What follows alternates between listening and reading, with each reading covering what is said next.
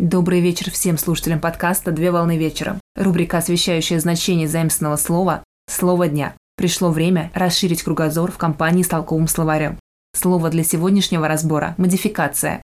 Слово латинского происхождения произошло от позднелатинского слова modificatio – установление меры, где латинское modus – мера, предел и faccio – делаю. Модификация – это внешнее изменение формы объекта, которое происходит посредством материала этого же объекта, без затрагивания внутренней сущности предмета или явления. Видоизменения характеризуются появлением у объекта новых признаков и свойств.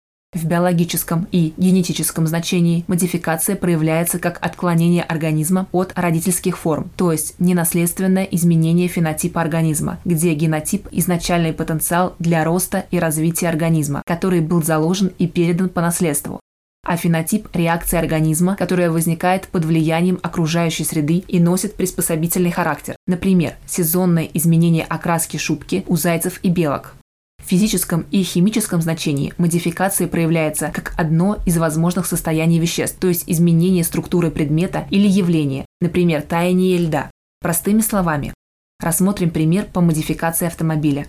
У нас есть производитель автомобилей марки X, который выпустил первоначальную модель автомобиля А. По истечению времени производитель принимает решение о внесении изменений в модель А части перемены кузова, так как это обусловлено особенностями эксплуатации и использования транспортного средства.